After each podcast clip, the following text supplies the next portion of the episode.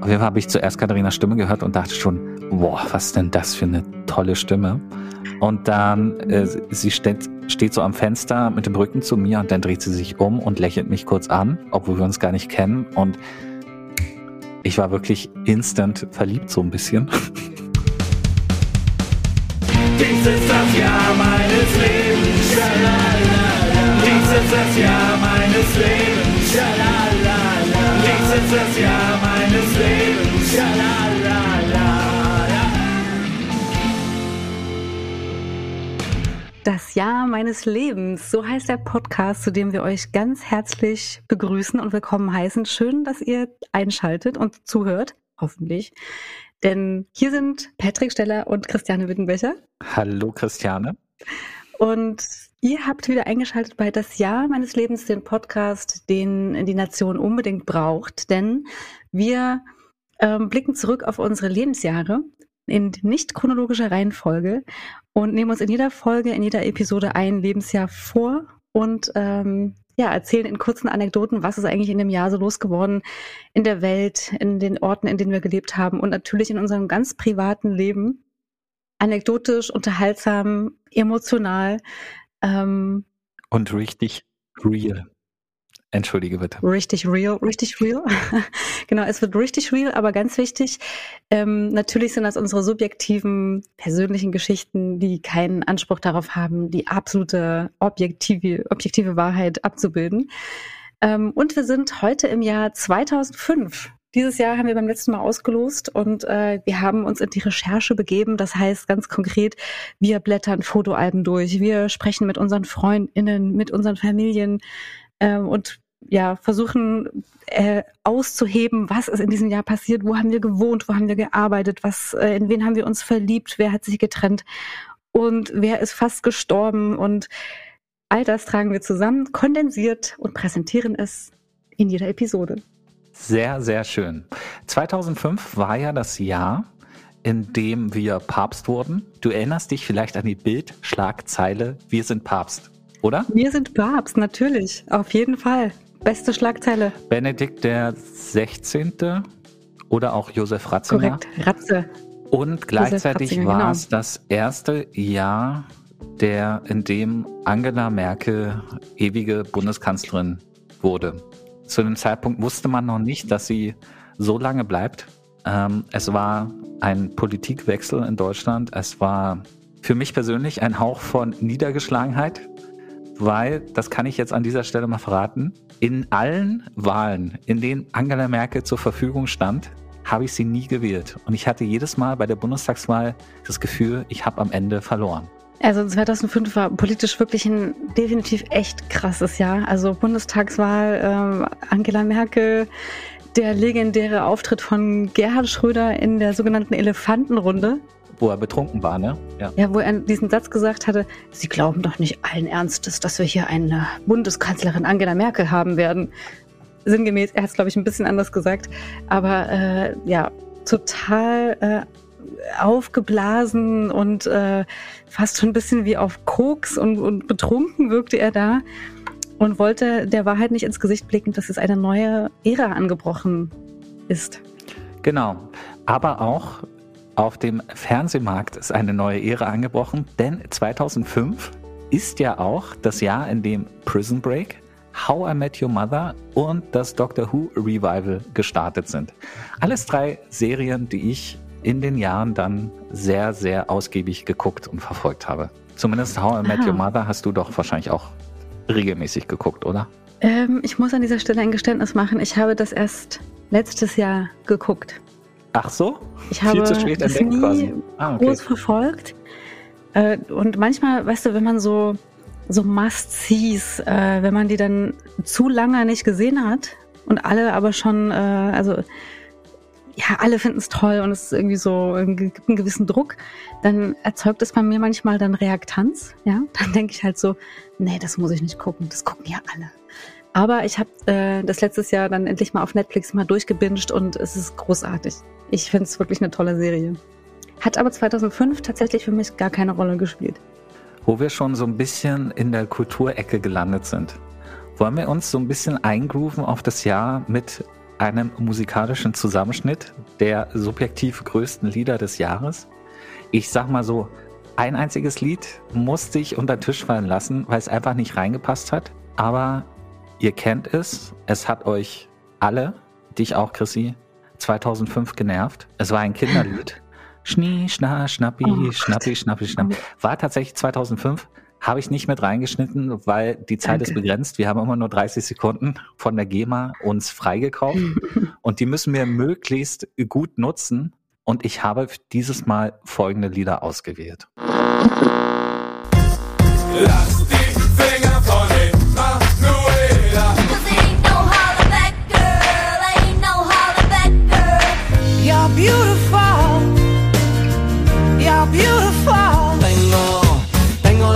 camisa negra. Every day I love you less and less. Ich muss durch den Monsun hinter die Welt. Im Endeffekt war am Ende die große Wahl zwischen Tokyo Hotel oder Schnieschner Schnappi und ich habe mich dann für den etwas größeren Hit entschieden. Und Tokyo ja, Hotel ist ja auch eine Scheißband aus unserem Bundesland. Aus Sachsen-Anhalt. Genau. Aber verfolgst du eigentlich, was die aktuell so machen? Musikalisch nicht, nee. Ich weiß natürlich, dass der Tom, die Heidi und so, ja. aber nee, musikalisch war Tokyo Hotel ja eh nie mein Fall. Ja, also sie klingen jetzt schon anders, aber immer noch sehr poppig. Ähm, aber ich finde, ich muss ja gestehen, dass ich sie ja gar nicht so unsympathisch finde, die beiden. Die haben ja auch so einen Podcast, äh, Kaulitz Hills, glaube ich, heißt der, wo sie so ähm, ja auf ihr Hollywood-Leben blicken und sich ab und zu mal auch Gäste einladen. Habe ich jetzt noch nicht so oft verfolgt, aber ich finde, ich finde die gar nicht so uninteressant als ja, als Figuren. Das kann aber auch daran sein, dass ich deren eigen, eigener PR mal auf den Leim gegangen bin, weil ich äh, auf YouTube eine kostenlose Doku gesehen habe, die wahrscheinlich auch von, von deren ja, Produktionsfirma sozusagen in Auftrag gegeben wurde und produziert wurde, keine Ahnung. Aber da fand ich die gar nicht, äh, ja, fand ich die eigentlich ganz sympathisch. So, wir schalten unsere Handys auf Stumm und machen weiter. Flugmodus. 2005 war aber auch ein Jahr, in dem sich eine Band aufgelöst hat, die ich hin und wieder höre, auch wenn sie höchst umstritten ist. Die Bösen Onkels haben sich 2005 das erste Mal aufgelöst und auch die Guano Apes. Ja, Guano Apes ist cool. Ja, ja.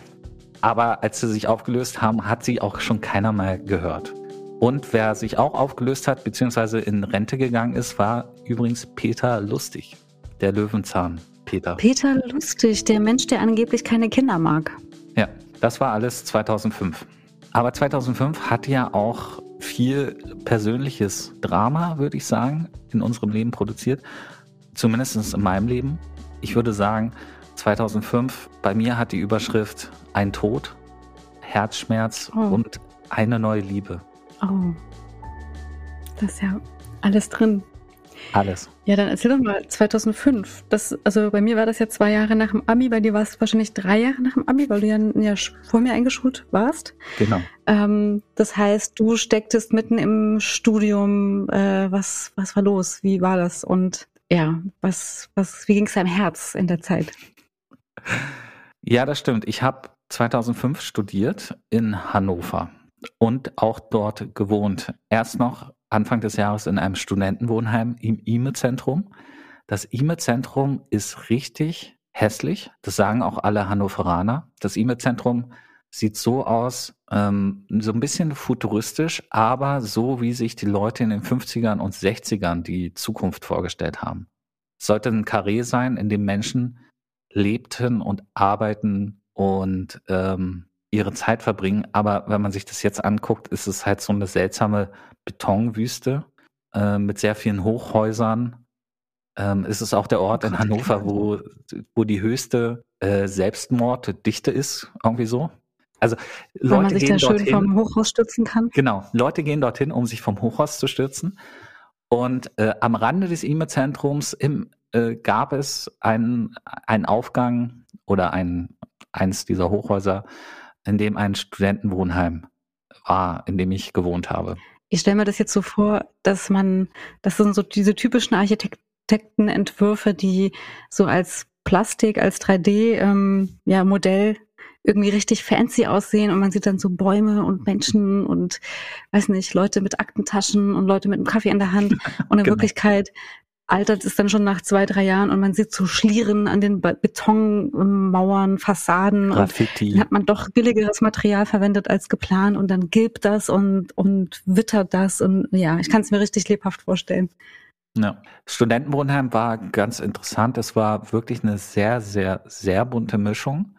Aber viele Leute, die dort gewohnt haben, mit denen habe ich, äh, die habe ich nie gesehen im, in, in der Uni, weil ich habe nämlich nicht in der Uni studiert, sondern in der FH Hannover, also Fachhochschule, und musste da denn zu der Zeit immer auswärts fahren, an den Rand von Hannover äh, aufs, aufs alte Expo-Gelände.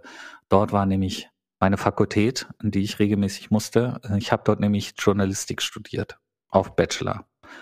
Und 2005 war quasi das Jahr, in dem das erste Semester auslief, das gesamte zweite Semester stattfand und das dritte Semester anfing. Und gerade das zweite Semester war irgendwie ziemlich cool, fand ich, weil da war Schwerpunkt Radio. Und damals schon dachte ich, ach, irgendwie Radio, nur mit Stimme zu arbeiten, macht schon irgendwie auch Spaß.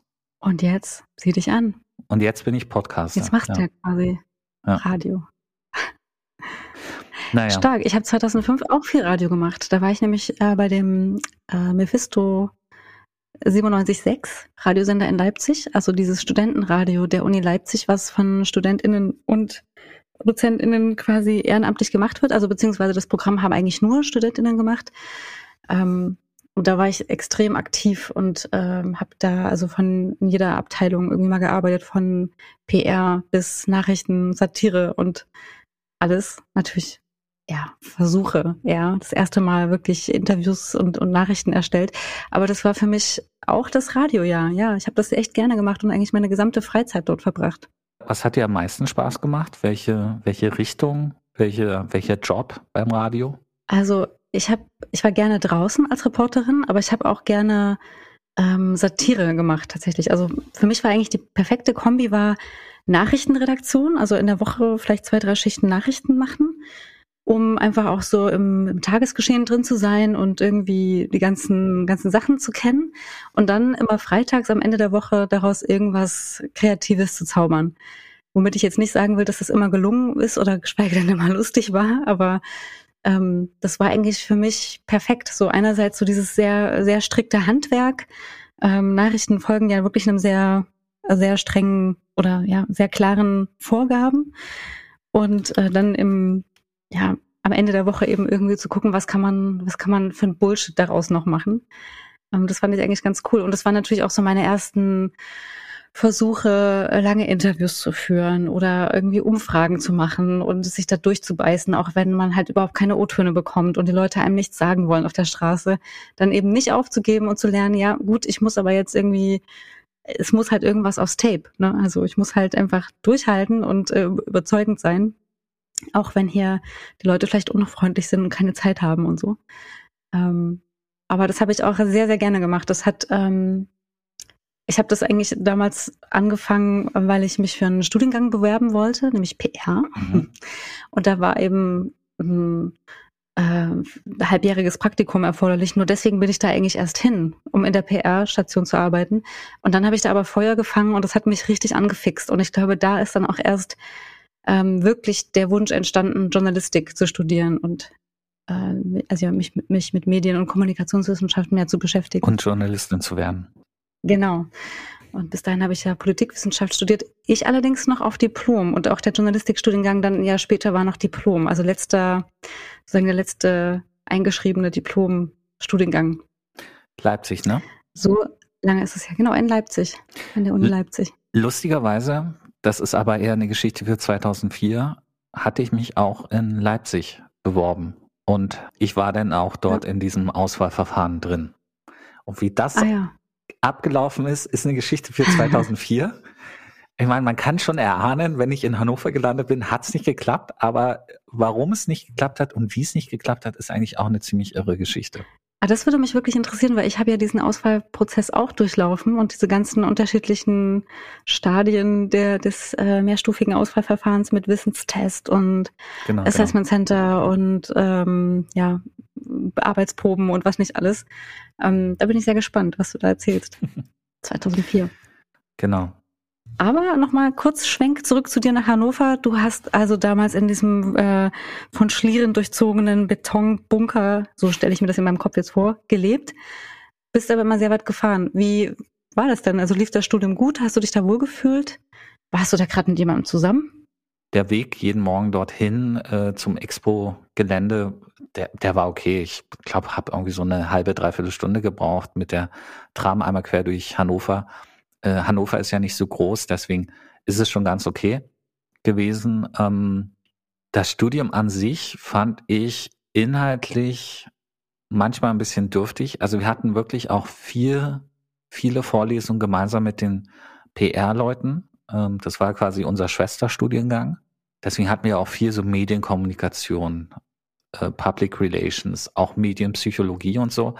All das hat mich ehrlicherweise gar nicht so sehr interessiert. Ich habe mich auf das Studium in Hannover damals gefreut und mich da reingestürzt, weil es äh, wurde mir als sehr praxisorientiert verkauft und ich wollte einfach machen, machen, machen.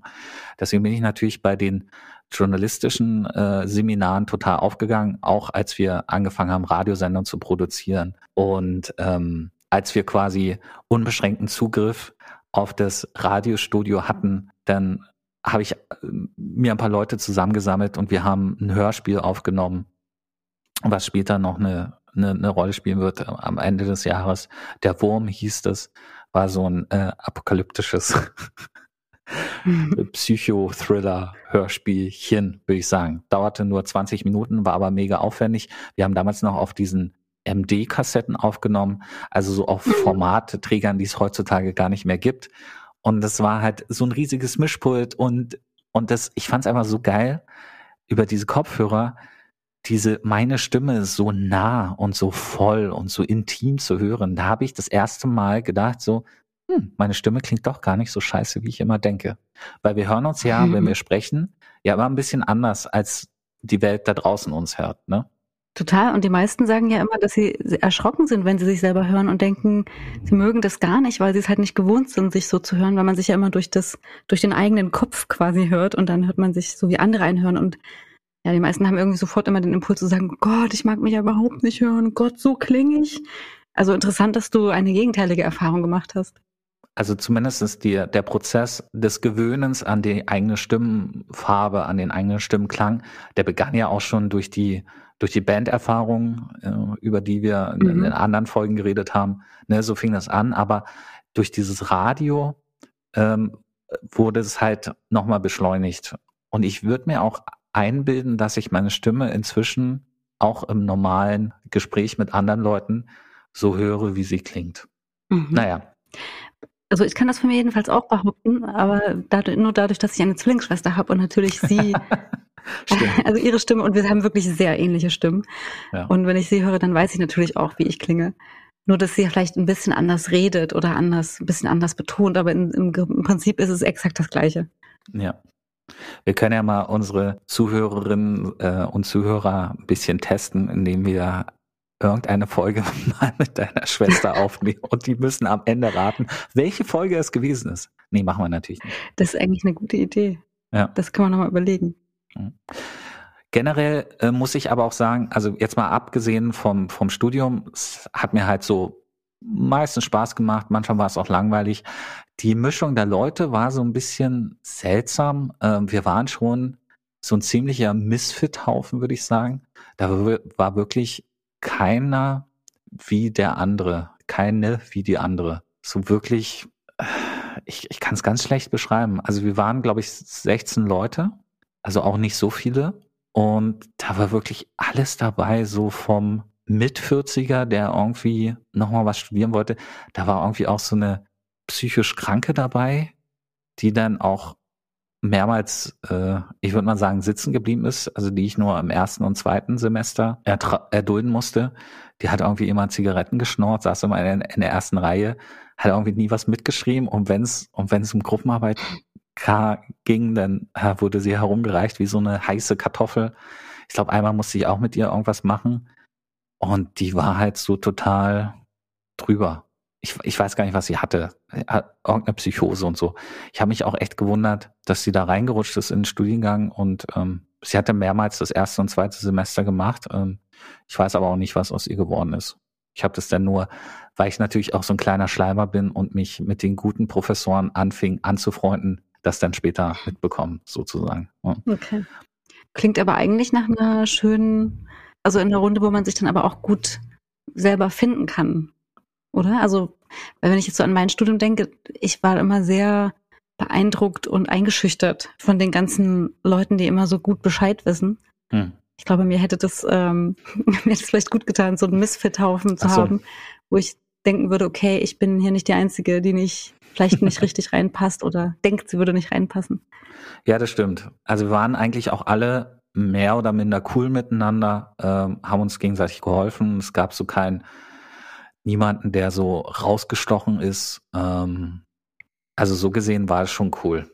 Was auch ein bisschen beigetragen hat, dass wir uns relativ gut verstanden haben und hin und wieder gemeinsam was gemacht haben, war ja, dass man in Hannover jetzt nicht so viel weggehen kann. Ich war ab und zu in der Glocksee im Ski Heinz, ganz selten mal im Rockhaus, aber es gab zu der Zeit auch viele, viele WG-Partys. Und ähm, das ist ja eigentlich sowieso das Coolste in der Studentenzeit, ne? Äh, WG-Partys, wo man Total. dann immer wieder neue Leute kennenlernt. Ähm. Ist auch billiger als ein Club. Ich erinnere mich auch an WG-Partys in einer Siebener WG in Leipzig und äh, Mietspiegel war in Leipzig auch noch deutlich, deutlich niedriger als jetzt und ist ja auch immer noch niedriger als zum Beispiel im Vergleich zu Berlin. Aber das war halt großartig. Du konntest so in herrschaftlichen Gründerzeithäusern wohnen äh, mit, keine Ahnung, riesigen Decken und Stuck an den Wänden. Und dann war da einfach mal so eine, keine Ahnung, WG-Party mit, mit einfach 80 Leuten oder mehr. Zwei Balkons, äh, mhm. zwei Toiletten. Großartig. In meinem Studentenwohnheim gab es auch eine Bierbar und dort ist auch die eine oder andere Party abgegangen. Unter anderem mhm habe ich dort auch das erste Mal mit Katharina geflirtet, die wir aus der Folge 2006 kennen. Ja, Katharina. Genau. Da fand die erste Anbahnung statt, sozusagen. Genau. Aber alles, alles das ist auch erst im, im Herbst äh, 2005 passiert. Also das Jahr begonnen hatte ich wiederum äh, gemeinsam mit Fanny. In der letzten Folge 1998 haben wir ja darüber geredet, wie ich äh, Kind der Sonne für sie geschrieben habe und wie ich mich so ein bisschen in sie verliebt hatte. Mhm. Und jetzt machen wir diesen ganz, ganz großen Sprung ins Jahr 2005. Und es ist das Jahr. Und da taucht sie wieder auf. Genau, da taucht sie wieder auf. Und es ist aber auch das Jahr, in dem es langsam zu Ende geht mit Fanny. Mhm. Wir trennen uns im, im Sommer 2005. Warum? Ich, auf jeden Fall, die Entfernung hat eine Rolle gespielt. Ich habe in Hannover studiert und sie hat eine Ausbildung zur Tierpflegerin gemacht am Rande von Berlin. Also wobei am Rande von Berlin stimmt auch so nicht. Also im tiefsten Brandenburg. Und das war einfach schwer, dort hinzukommen. Also es, also es war einfach weiter weg und sie hat dort auch in diesem Tierheim gewohnt während der Ausbildung. Nee, das stimmt nicht. Nee, das war gar nicht äh, während der Ausbildung. Sie hatte dann schon eine eigene Wohnung in Königs Wusterhausen das heißt, ich bin dann immer, wenn ich zu ihr gefahren bin, haben wir bei ihr in der, in der Wohnung abgehangen, aber irgendwie, äh, weiß nicht, die Lebenswelten sind so auseinandergedriftet. Ich so Studentenleben, ähm, Partys, ständig neue Leute.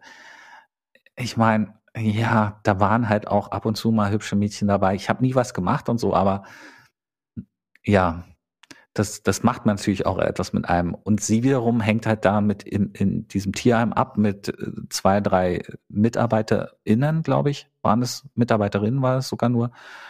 Das war das totale Kontrastprogramm. Und mhm. ich habe 2004 im Herbst angefangen zu studieren und bis wir uns dann im Sommer 2005 getrennt haben, haben wir uns halt immer, immer weniger gesehen.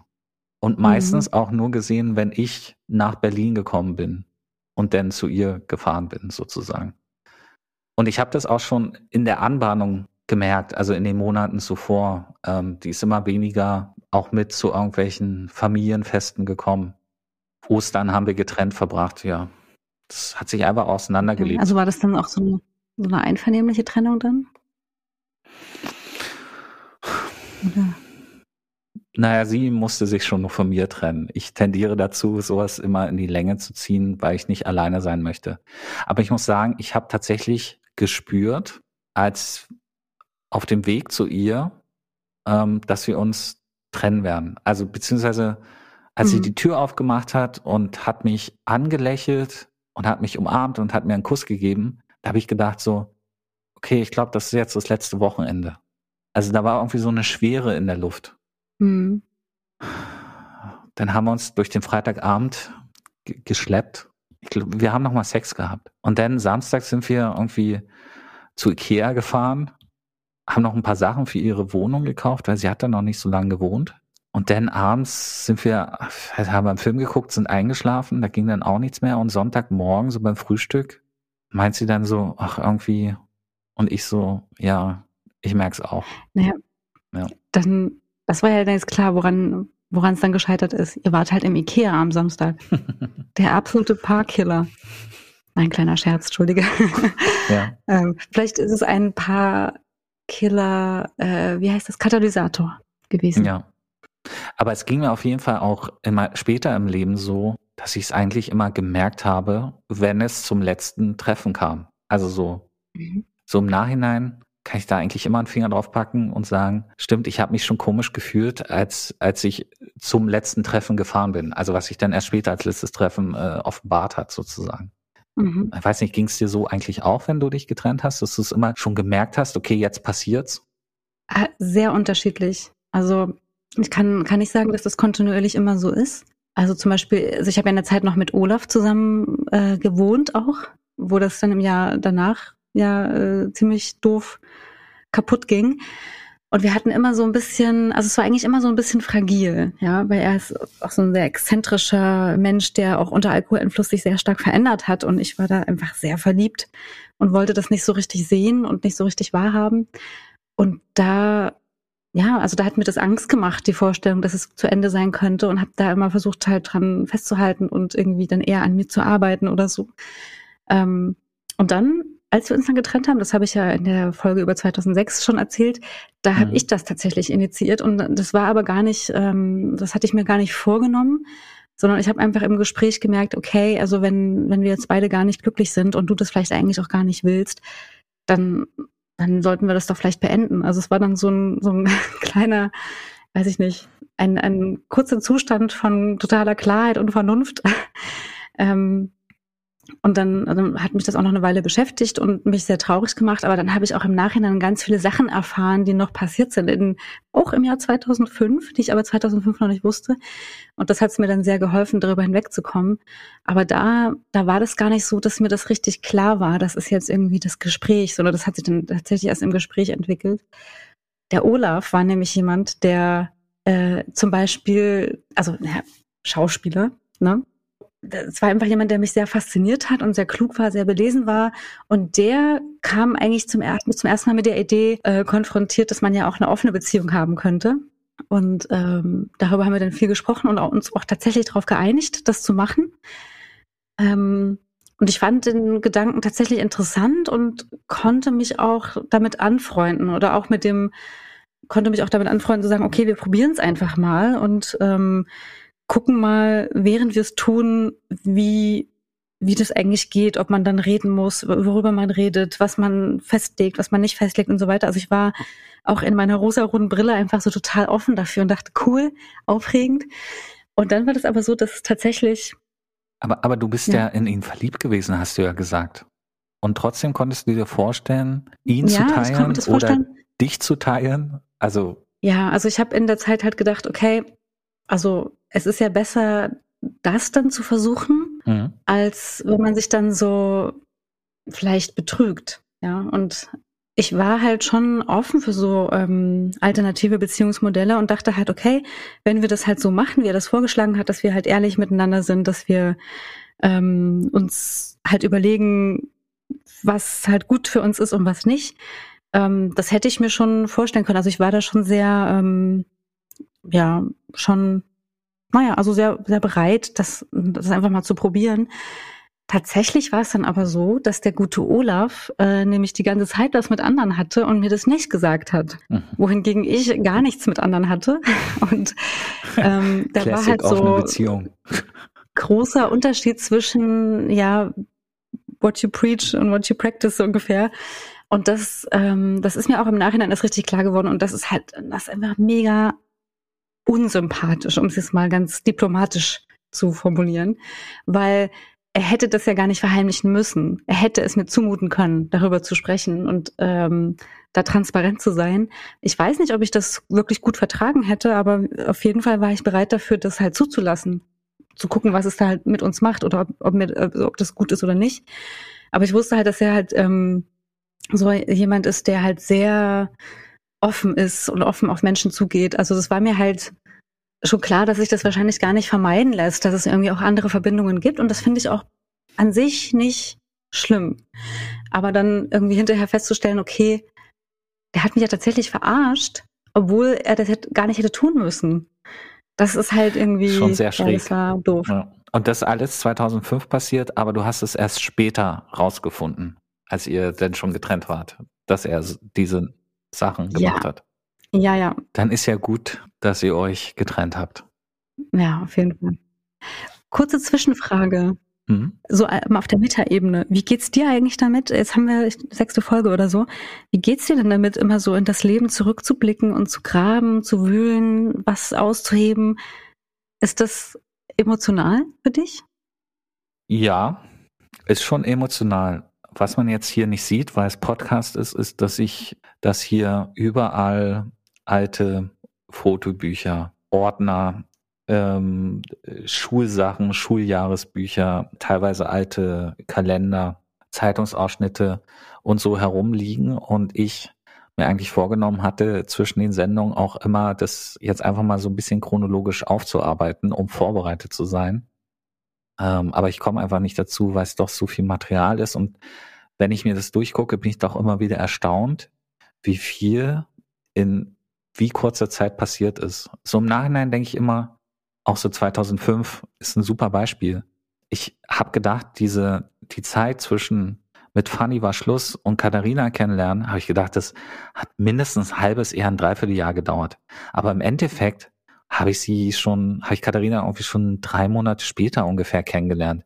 Und in diesen drei Monaten hatte ich sogar auch noch mal ein ganz kurzes Abenteuer mit Dilara einer Türkin, das auch beinahe geklappt hätte. Also, denn, denn wäre ich, hätte ich, wenn das wiederum mit Dilara geklappt hätte, hätte ich, äh, wäre ich Katharina wahrscheinlich nie wirklich begegnet. Und ähm, all das in dieser kurzen Zeit, ja, das, das setzt nochmal alles so ein bisschen in Perspektive, finde ich. Mhm. Und ähm, es hilft auf jeden Fall sich bestimmte Sachen nochmal klar zu machen und auch das als Anlass zu nutzen, auch nochmal mit äh, alten Freunden oder äh, mit Familienangehörigen zu reden, ähm, weil sich teilweise ja natürlich auch so eine Erzählung in meinem Kopf äh, verfestigt hat, so nach dem Motto, ich war ja immer X oder naja, ich bin ja schon immer oder mhm. ähm, mein Leben war früher viel lustiger als heute oder viel trauriger oder so.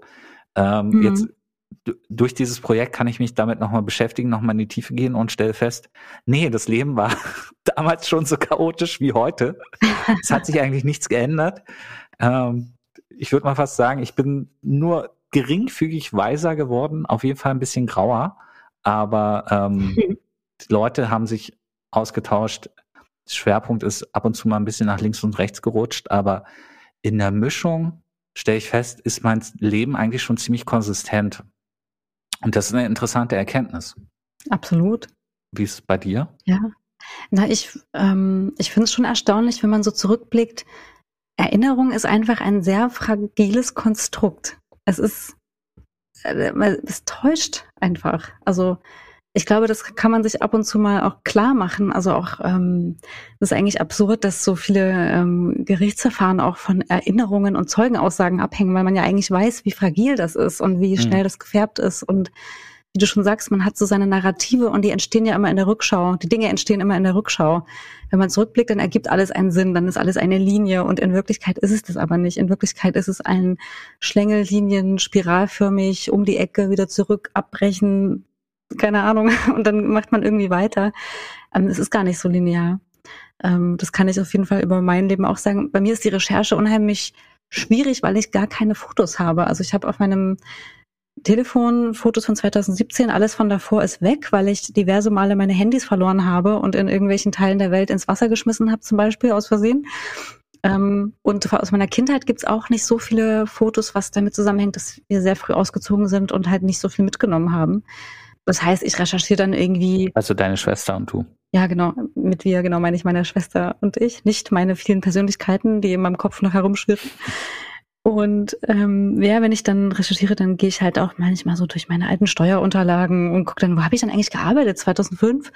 Wo habe ich denn eigentlich gewohnt? Und dann fallen mir wieder Dinge ein und es ist tatsächlich sehr emotional. Also es ist wirklich, also es ist nicht so, dass ich jetzt immer traurig werde und anfange zu heulen, aber es ist, es ist doch auf eine gewisse Art anstrengend, ja, sich dann mhm. doch wieder so gezielt damit zu beschäftigen und sich zu überlegen, wie habe ich mich denn da eigentlich gefühlt und äh, gar nicht so einfach, finde ich weil ja, durch das Konzept Erinnerung und die Narrative, die man so hat von sich. Hm. Wenn wir jetzt wieder ins Konkrete zurückgehen, muss ich nochmal an den Anfang des Jahres springen. Mhm. Denn Anfang des Jahres ist das erste Mal eine Freundin, also quasi eine, eine Person aus meinem Freundeskreis gestorben. Okay. Und zwar äh, Lena, es war am 26. Februar, da ist die nachts äh, mit dem Fahrrad in Potsdam, ich glaube von einer Disco oder von einer Party nach Hause gefahren und ähm, ein 25-jähriger, führerscheinloser, besoffener Assi hat sie mit einem gestohlenen Auto äh, über den Haufen gefahren. Oh mein Gott. Also da kam wirklich alles zusammen. Und ich habe auch noch Zeitungsausschnitte und die lag dann zwei Wochen im Koma und ist dann an den, an den, äh, an den Verletzungen verstorben. Oh mein Gott, das klingt furchtbar. War sie eine enge Freundin? Sie war nicht die allerengste Freundin, aber sie war, sie gehörte zu dem Kleinmachnow-Freundeskreis, mhm. von dem ich in der Folge 1998 erzählt hatte. Mhm. Und ähm, wir haben uns nicht oft gesehen, äh, schon zu der Zeit. Ne, klar, durchs Studium und so. Aber irgendwie immer, wenn wir uns gesehen haben, wir hatten so eine, wir hatten so eine, so eine Verbindung irgendwie. Mhm.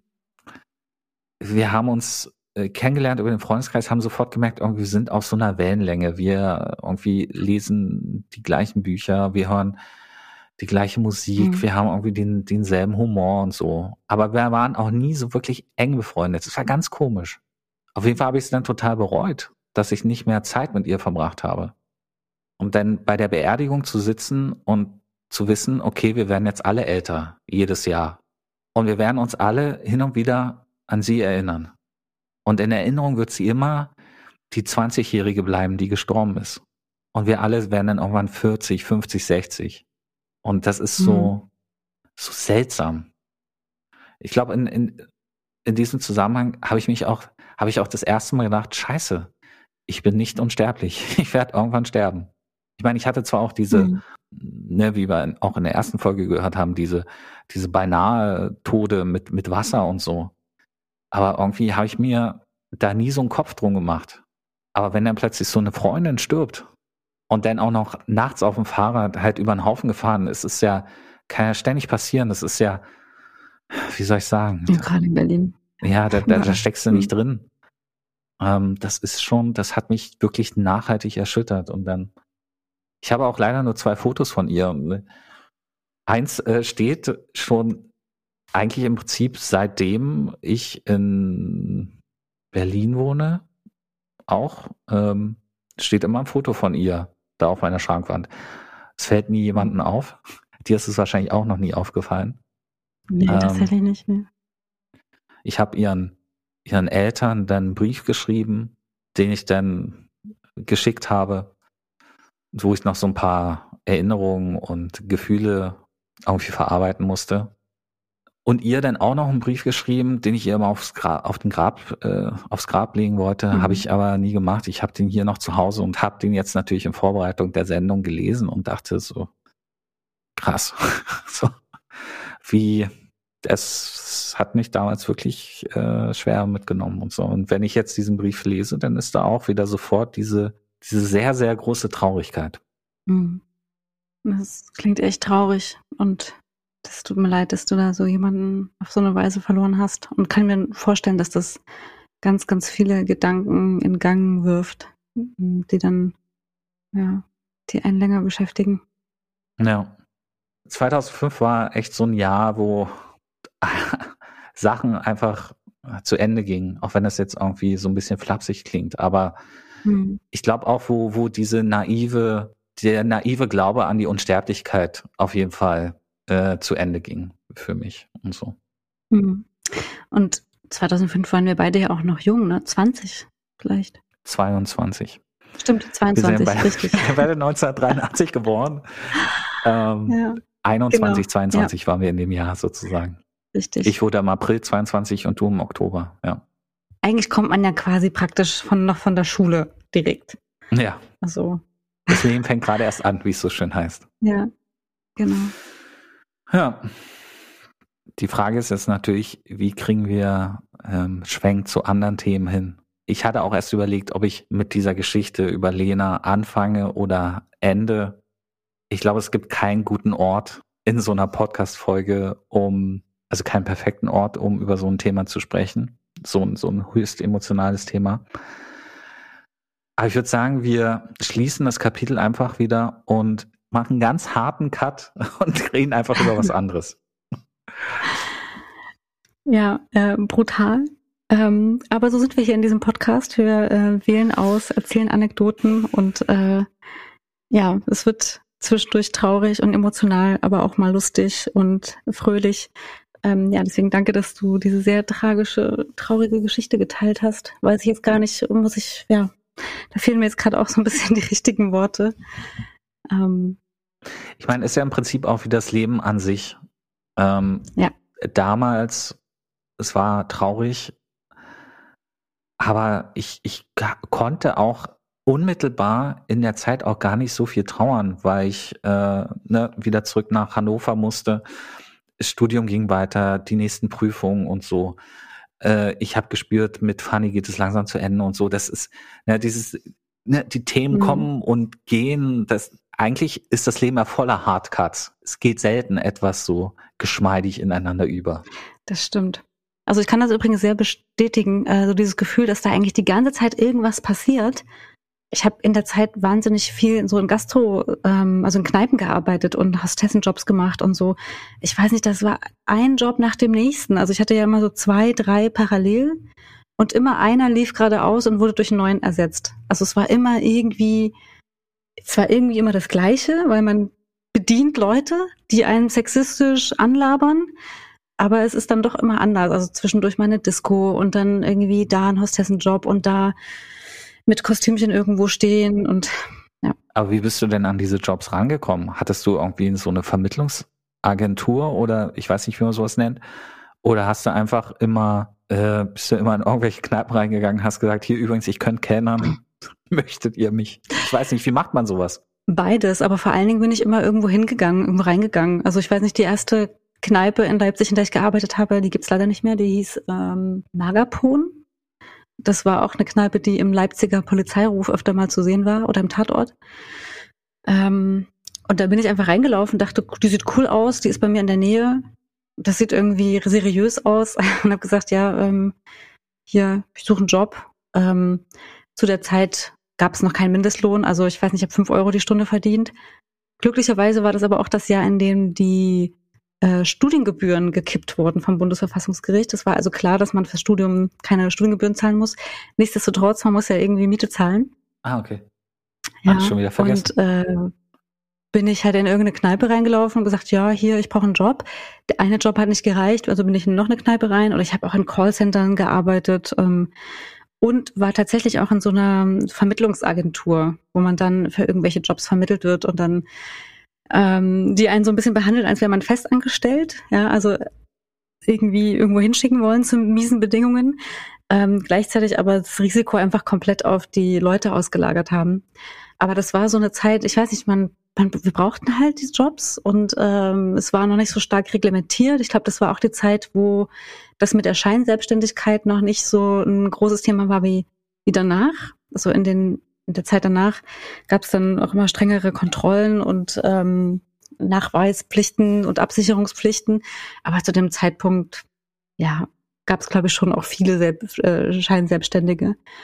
Und das war ja, also Uni, Leipzig ist eine Unistadt, da war immer irgendeine Kneipe, die irgendwen suchte zum Kellnern. Und ich bin in der Zeit auch sehr viel mit, mit Sexismus konfrontiert worden, habe das aber damals noch nicht so, also ich hatte noch nicht so dieses politische Bewusstsein dafür wie jetzt. Ich habe das einfach hingenommen und gedacht, ja, also das ist zwar irgendwie doof, das ärgert mich, aber ja, so ist es halt. So Männer sind so oder was? Ja, oder so, ja, das ist halt etwas, da brauche ich mich nicht beschweren, das ist ja halt, das gehört nun mal zum Job, das ist halt so, das ist zwar doof, aber ähm, weil das war auch so, also ich weiß nicht, als Frau in der Gastronomie bist du halt ständig damit konfrontiert, dass, die, dass Leute dein Aussehen kommentieren, dass sie versuchen, dich anzufassen, dass sie sogar versuchen, dich zu küssen oder dich bedrohen oder irgendwas. Und ich habe da oft erlebt, dass man dann halt einfach alleine das regeln muss, weil die auch männlichen Kollegen einem da nicht helfen, sondern irgendwie so daneben stehen, so, oh, das ist aber jetzt doof und ach, das ist aber ein schwieriger Typ und mm, ja, na zum Glück ist, hast du ihn rausgeschmissen, zum Glück ist er weg. Und ich habe da nicht viel Unterstützung erfahren und auch nicht viel Verständnis. Also im Gegenteil, das wurde auch noch von meinen Chefs, wurde manchmal kommentiert, wenn ich nicht sexy genug angezogen war und eine Strickjacke getragen habe zum Beispiel. Wow. So, naja, also damit machst du aber kein Trinkgeld und so. Also das war irgendwie so für mich omnipräsent. Also wie gesagt, hat mich immer gestört, aber ich hätte da, ich heute fange ich da Diskussionen an und gehe auf die Barrikaden und bin kämpferisch.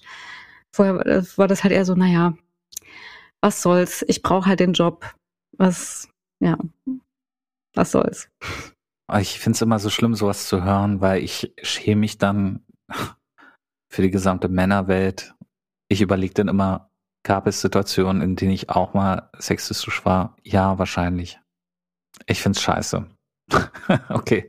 Das ja, ist jetzt da sind wir uns einig. Und es ist nicht bahnbrechend und so. Ähm, ja, aber allein, dass du dir die Frage stellst. Ja zeigt ja, dass du eine gewisse Awareness hast und, und die gab es halt zu der Zeit, die habe ich einfach gar nicht erlebt, ja. Also ja, ja, ähm, ich auch nicht. Das, ja. ja. Ja, also da bin ich schon, da muss ich schon sagen, da bin ich froh, dass ich mich da auch weiterentwickelt habe. Und ähm, ja, das ist für mich wirklich so ein Thema, also da komme ich immer wieder drauf und da, da, da fühle ich mich auch nicht mehr schlecht, wenn ich da kämpferisch werde.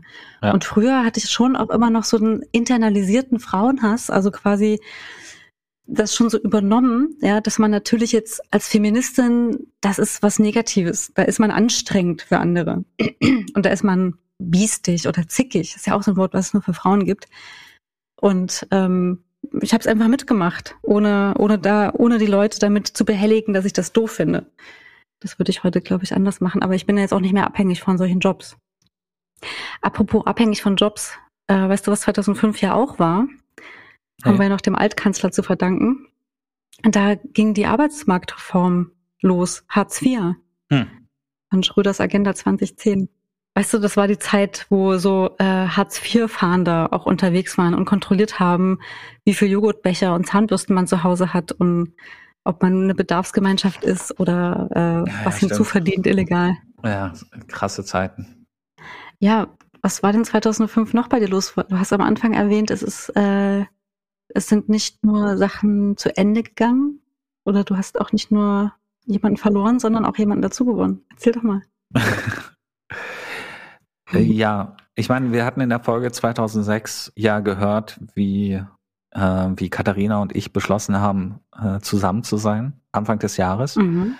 Und wir haben uns halt 2005 kennengelernt. Und das war eigentlich ziemlich, eine ziemlich süße Geschichte.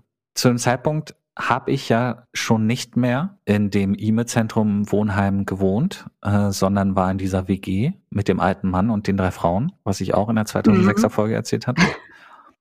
Ich erinnere mich, die Crazy WG.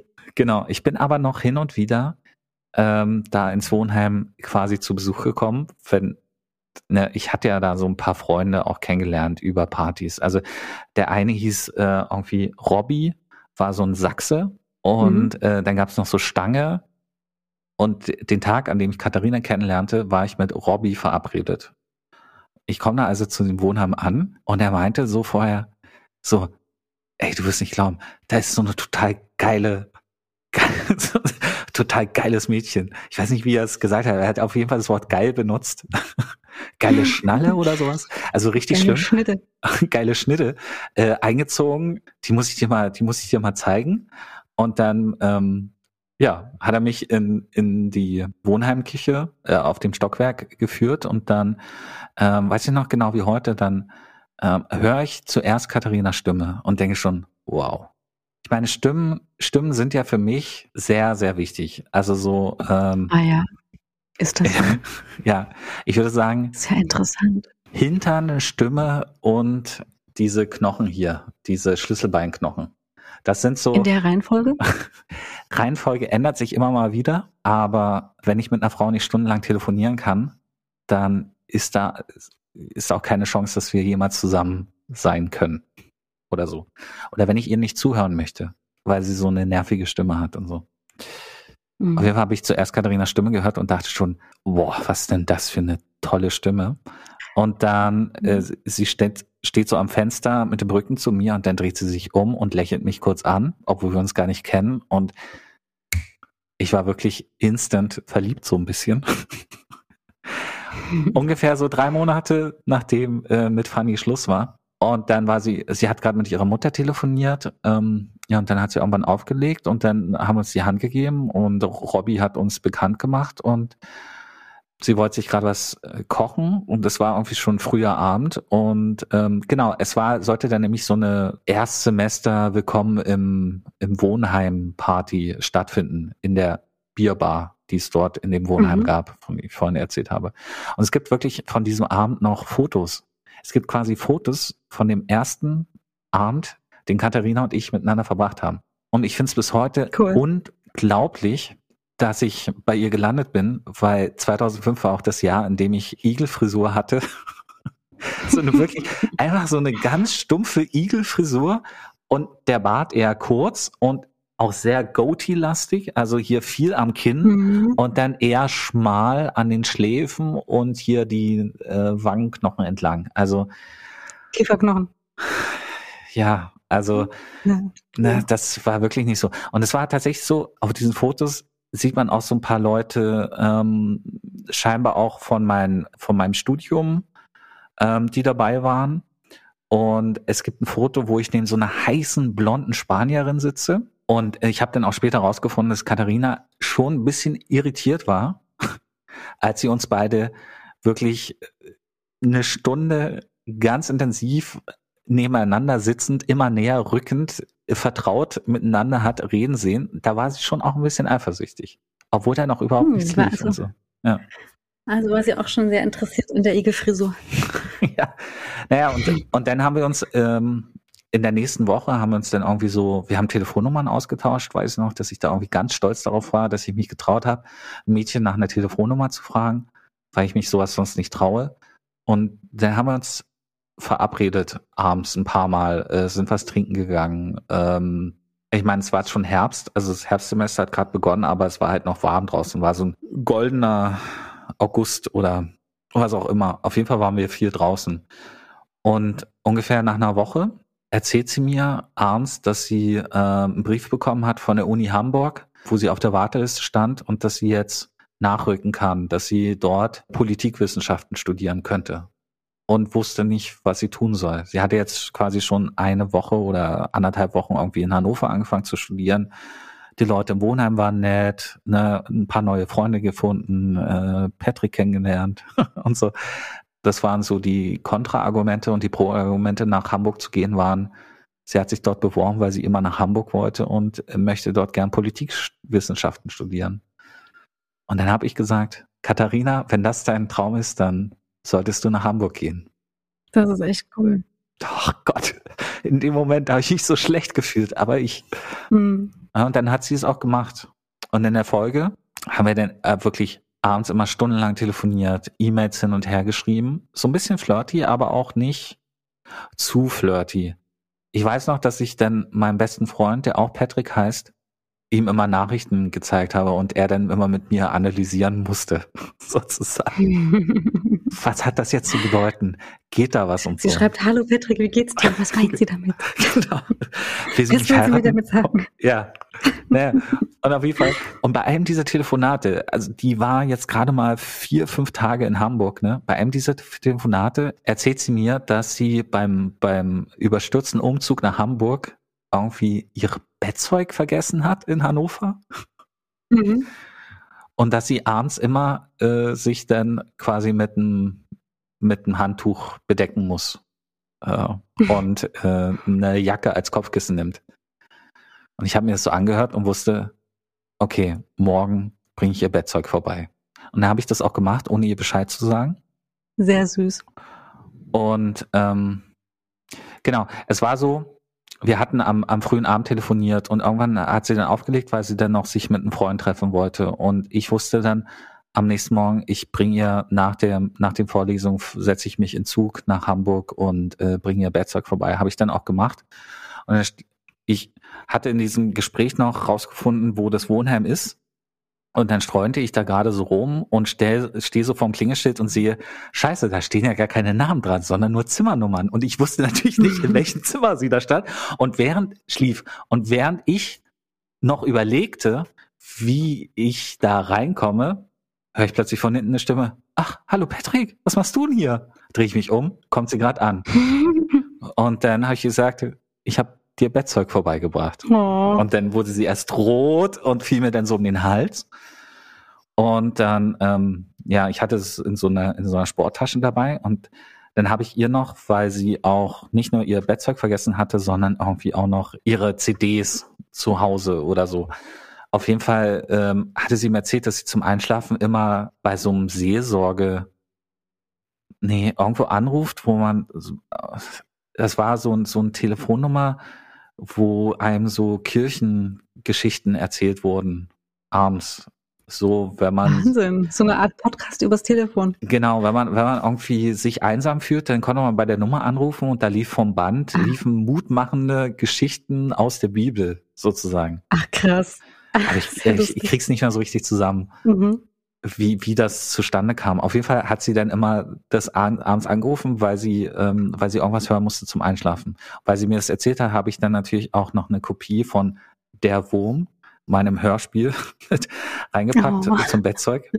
Und später hat sie mir erzählt, dass sie dieses Hörspiel wirklich dann jeden Abend gehört hat und schon mitsprechen konnte. Also sie hat dieses Hörspiel quasi öfter gehört als ich und hat sich sehr über dieses Bettzeug eben gefreut und ähm, weil ich noch ein bisschen Zeit hatte, bevor mein Zug zurückfuhr, sind wir dann noch was trinken gegangen und, ähm, und dann habe ich mich in den Zug gesetzt und bin wieder nach Hause gefahren.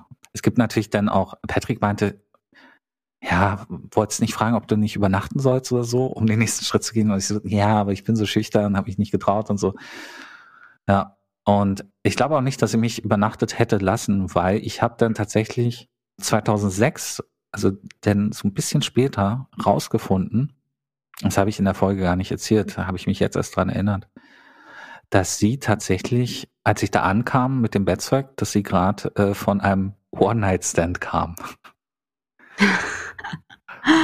okay, dann hast du doch ähm, alles richtig gemacht, dass du da nicht gleich. Ja, aber als ich das dann wirklich 2006 erfahren habe und wir waren zu dem Zeitpunkt schon zusammen, muss ich auch ganz ehrlich sagen, das hat mir irgendwie ein bisschen das Herz gebrochen. Es hat irgendwie diese ganze, diese ganze süße Geschichte so ein bisschen mhm kaputt gemacht in meinem Kopf. Ja, so leicht beschädigt. Ihr wart da schon zusammen, ja? Offiziell? 2006, als, als sie mir dies denn erzählt hat. Da waren wir denn schon so, zusammen. Aber als sie diesen, als sie diesen One-Night-Stand hatte? Mit noch diesem Bettzeug und so? Na, überhaupt nicht. Da wusste sie mhm. noch, da, das war noch im relativen Flirt-Stadium. Und es war dann auch so, ne, wir haben dann weiter telefoniert, E-Mails geschrieben, äh, haben uns dann getroffen, so freundschaftlich getroffen. Aber es wurde immer flirtiger und dann habe ich Anfang Dezember das erste Mal bei über, übernachtet, weil wir waren abends weg und dann habe ich sie äh, gefragt, habe ich gesagt, so Classic, ne, so, also Katharina, pass auf, der nächste Zug, ich müsste jetzt los, wenn ich die noch, der, den letzten Zug, wenn ich die noch erreichen will, ähm, ich glaube, da muss ich jetzt wohl los. Und sie so, du kannst auch bei mir schlafen. Und ich so, yes, innerlich. Und dann habe ich bei ihr so übernachtet und wir haben dann wirklich nicht so viel geschlafen, weil ich es einfach so aufregend fand. Wir haben auch nicht, noch nicht rumgeknutscht, sondern einfach uns nur aneinander gekuschelt. Und am nächsten Morgen dann, als sie sich über mich rüberbeugte, um sich irgend, um sich, glaube ich, eine Wasserflasche von dem Nachttisch zu nehmen, da habe ich einfach die Chance gepackt, ergriffen und habe sie geküsst. Und dann hat sie mich zurückgeküsst. Ja, und da meinte sie, oh, verdammt. Und ich so, was? War der Kuss so schlecht? Und sie so, nein, ich wollte mich eigentlich nicht verlieben. Und ich so, du bist in mich verliebt? und sie so, ja, ich meine, da ist doch schon was zwischen uns und so. Und aber ich wollte, ich wollte eigentlich nicht. Ich, ich bin hier gerade angekommen in Hamburg und dann erzählt sie mir einfach, dass sie eigentlich, die ist jetzt quasi frisch von zu Hause ausgezogen ist in Hannover und äh, dann in Hamburg gelandet, um zu studieren, das erste Mal weg von zu Hause, äh, will die Stadt quasi auf eigenen Füßen stehend erkunden und hat sich gedacht, so, also die hatte davor schon Freunde, ne? Aber hat sich gedacht, ich, ich fange jetzt mal alleine an, mir hier ein neues Leben aufzubauen. Und dann meinte sie, und dann kommt dieser blöde, süße Typ und lässt mich nicht in Ruhe und bringt mir auch noch Bettzeug vorbei und wir telefonieren stundenlang und das ist so schön und ich möchte dir alles über mein Leben erzählen und das ist total scheiße, dass du mich jetzt geküsst hast. Was habe ich gemacht? hab sie nochmal geküsst. Natürlich. Ja, das lässt sich halt nun mal nicht planen. Ne? Also nee. es gibt ja auch Menschen, die äh, deutlich älter sind als 22 und das immer noch glauben, dass man das planen kann. Ja, ja. Aber nee, denkt sich, äh, denken sich, denkt sich die Liebe und die Romantik so, äh, nee, kennst doch bestimmt auch diesen Spruch, wenn du einen, wenn du Gott zum Lachen bringen willst, mach einen Plan. Nee, ich kenne nur den Mike Tyson Spruch. Jeder hat einen Plan, bis man einen Schlag in die Fresse kriegt. das ist, der gefällt mir fast noch besser. ja. trotzdem machen wir immer weiter Pläne. Also ich finde es total schön, dass dein Jahr 2005 dann noch diese Wendung genommen hat nach diesen, ähm, ja, äh, Rückschlägen und oder Schlägen, Schlägen ins Gesicht, kann man ja fast sagen dass es dann doch noch so, ja, mit einer, mit einer Liebesgeschichte, also einer Liebesgeschichte beginnt zum Ende deines Jahres. Mhm, das stimmt. Ja, wenn wir jetzt schon am Ende des Jahres sind, Dezember, dann ist es doch jetzt ein guter Zeitpunkt, das Jahr zusammenzubinden, so strikt zubinden. Und das machen wir immer mit unseren drei Fragen. Was haben wir in dem Jahr gelernt? Was aus dem Jahr ist Gott sei Dank vorbei und das Jahr in einem Wort? Fangen wir doch gleich mal mit dir an. Patrick, was hast du im Jahr 2005 gelernt? Ich habe gelernt, dass ich nicht unsterblich bin. Also okay. bezogen auf diese Geschichte mhm. mit Lena. Ne? Ich glaube, das war so die wichtigste Erkenntnis. Egal, was da so mit Liebe in diesem Jahr war, mit, mit, mit Studium, mit äh, Wachsen, neuen Fähigkeiten erlangen. Ich glaube, das ist alles nicht so wichtig gewesen wie der Verlust dieser naiven Weltsicht, dass ich unsterblich bin. Mhm. Und was hast du gelernt? Ich habe 2005 gelernt, dass man auch in einer offenen Beziehung betrogen werden kann. oh Mann. Ja. Olaf ist so, ja. also, ist Olaf, so ne? albern, oder? Also, ja. Neulich hat mir auch äh, jemand einen Song geschickt äh, von den Nerven, glaube ich. Nee, nicht die Nerven. Oder was von den Nerven? Ich weiß nicht von wem. Scheiße Schauspieler. da muss ich immer an Olaf denken. ja, und äh, Patrick, was aus dem Jahr 2005 ist für dich Gott sei Dank vorbei? Oder für dich und die gesamte Menschheit? Äh, für mich, Gott sei Dank vorbei, ist, dass ich kein Nippelpiercing mehr habe. Das Jahr 2005 äh, war das Jahr, in dem ich mein Nippelpiercing rausgenommen hatte, was ich auch nur so anderthalb Jahre hatte ungefähr, weil ständig Leute beim Tanzen rangekommen sind. Es war wie so ein Magnet. Autsch. Und das hat mir sehr viele Schmerzen verursacht. Und äh, Katharina hat mich dann auch gar nicht mehr mit Nippelpiercing kennengelernt. Ähm, die fand das ziemlich verwegen, als ich ihr das gesagt habe. Es war natürlich so eines der ersten Sachen, die ich ihr erzählt habe beim Kennenlernen. So.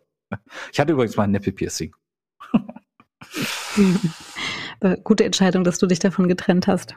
Linker Nippel, falls du dich nicht traust zu fragen. Und was ist in deinem Leben, Gott sei Dank, vorbei? 2005? Das ist leicht. Gerhard Schröder als Bundeskanzler. Leider hat er ja in dem gleichen Jahr einen neuen Job angefangen, nämlich als Aufsichtsrats, äh, Aufsichtsratschef von Rate Gazprom, Gazprom. Ostsee-Pipeline. Ja, ja. Ja. Da ja, gab es äh, Bilder ja. Ja, mit Putin und sein neuer Kumpel und so. War schon damals sehr umstritten. Okay, und last but not least, Patrick, das Ja in einem Wort. Wow. Bettzeug. Oh. Die Bettzeug-Story. Ja, das, ich meine, Bettzeug ist immer wichtig. Also so, ähm, ich, in dem Jahr habe ich in verschiedenen Bettzeugen geschlafen von verschiedenen Frauen. und so. Und bei dir, ähm, wie würdest du das Jahr in einem Wort beschreiben? Zusammenwohnen. Das war ja das Jahr, in dem ich mit Olaf in einer Wohnung gewohnt habe und äh, das Experiment einer gemeinsamen, ja, so ganz klassisch gemeinsam zu wohnen als Paar. Und das war, ähm, auch wenn es dann echt doof mit uns auseinanderging, aber es war eigentlich eine coole Zeit, weil wir einfach eine richtig schöne Wohnung hatten. Also wir hatten so eine Wohnung in einem Stadtteil von, von Leipzig, äh, im Waldstraßenviertel heißt das. Das ist relativ nah an einem großen Park. Und wir hatten in so einer kleinen, ja, so eine kleine Stadtvilla war das eigentlich. Und da war unten Gastronomie, in der Mitte waren Büros und oben gab es nur drei Wohnungen. Mhm. Das heißt, wir hatten einfach immer unsere Ruhe. Und mit den, mit einer Nachbareinheit haben wir uns extrem gut verstanden. Das war so eine bulgarische Familie, also bestehend aus äh, Mutter und zwei jungen Töchtern, die ein bisschen jünger waren als, als wir. Und mit denen haben wir uns wahnsinnig gut verstanden und hingen ständig auf dem Dach ab und ähm, ja, ich würde sagen, naja, vielleicht, vielleicht ist mein Wort dann Waldstraße, weil so hieß die Straße und das war irgendwie echt cool. War eine coole Art zu wohnen. Und für einfach unfassbar wenig Geld dafür, dass wir da wirklich fast majestätisch gewohnt haben auf 70 Quadratmetern. Das ist krass, das ist irre. War Olaf der erste Typ, mit dem du zusammengezogen bist? Also war es das erste Mal, dass du mit jemandem zusammengezogen bist? Die Antwort ist nein. Ich habe vorher schon mal mit jemandem dieses Experiment gewagt. Da war ich aber noch deutlich jünger. Also ich glaube, da war ich noch nicht volljährig. Mal überlegen, in welchem Jahr ich das erzähle. In einem Jahr, als ich 16, 17 war. Welches Jahr warten das? 99, 2000. Ja, ungefähr in dem, ja, hm. Ja, ja, 99.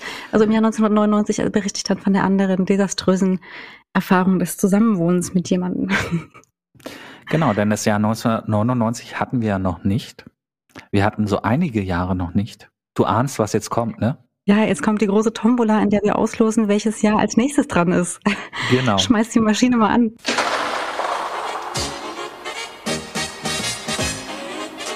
Wie immer zum Ende der Sendung. Wir machen kurz. Oh, 2012. 2012. Alright. Wieder ein kleiner Sprung von sieben Jahren. 2012. Moment, Moment. 2012. 2012. Lass oh. mal kurz, kurz schon mal reinfühlen und vielleicht ein ja. bisschen anteasen, was da so kommt. 2012. Also ich glaube, ich war da schon in Magdeburg und habe da schon beim Mitteldeutschen Rundfunk gearbeitet. Ich bin fest nach Berlin gezogen und habe Julie kennengelernt. Ah, ein weiterer Neuanfang. okay, cool. Die Frauen, ich freue mich sehr auf 2012. Ich, ja, wir brauchen mal ein Jahr, wo, wo, wo es kein Frauengeschichte ein Thema ist. Ich fühle mich langsam ein bisschen. Doch, Patrick, wir wollen das doch alles hören. Donne Juan. Liebe, Fails, Arbeit, Neubeginne, Dinge, die zu Ende gehen, all das soll Platz haben in diesem Podcast. Darum machen wir das doch schließlich. Und ich freue mich extrem drauf. Wir gehen jetzt wieder eine Woche lang in Klausur und in Recherche und versuchen zu ermitteln, was ist in dem Jahr eigentlich passiert und wie kann man das am besten erzählen. Genau. Und was wir ganz vergessen hatten, ist, wir hatten ja schon das Jahr 2013. Wunderbar. Das heißt, wir können wieder Querbezüge herstellen. So ein bisschen so wie in dieser Folge mit 2005 und 2006. Leute, das Puzzle vervollständigt sich langsam. Und alle, die sich für Bildmaterial, äh, O-Tonmaterial, Videomaterial, irgendwelche Originalaufnahmen interessieren zu den Dingen, die wir besprochen haben. Wir werden zu jeder Folge in den Show Notes natürlich unsere Instagram-Seiten verlinken oder hier und da vielleicht auch mal einen YouTube-Link einbauen. Ähm, da könnt ihr euch bei jeder Folge das ein oder andere Bildmaterial noch zu Gemüte führen, damit ihr euch noch ein bisschen besser vorstellen kann, könnt, worüber wir hier erzählen. Ich hoffe, ihr, ihr schaltet auch das nächste Mal wieder ein, wenn es heißt. Dies ist das Jahr meines Lebens. Dies ist das Jahr meines Lebens. 1989, 1990, 1991, 1994, 1993, 1994, 1995, 1996, 1997, 1998, 1999 und natürlich auch 2000. Dies ist das Jahr meines Lebens, schalalala. Ist das Jahr meines Lebens, schalalala. 2001, 2002, 2003, 2004, 2005 und 6, 2007, 2008 und 9, 2010, 2011, 12, 13, 14, 15, 16, 17,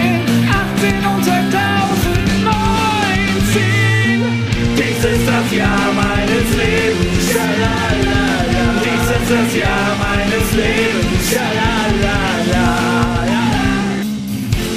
Also, das war doch. Warte mal, das war. Genau, das war in dem Jahr. Das war 2000. Ähm, nee, warte. 1900, nee, nee, das war schon 2000er. Warte, genau. Das war nämlich in dem Jahr, wo auch. Ähm, 2020,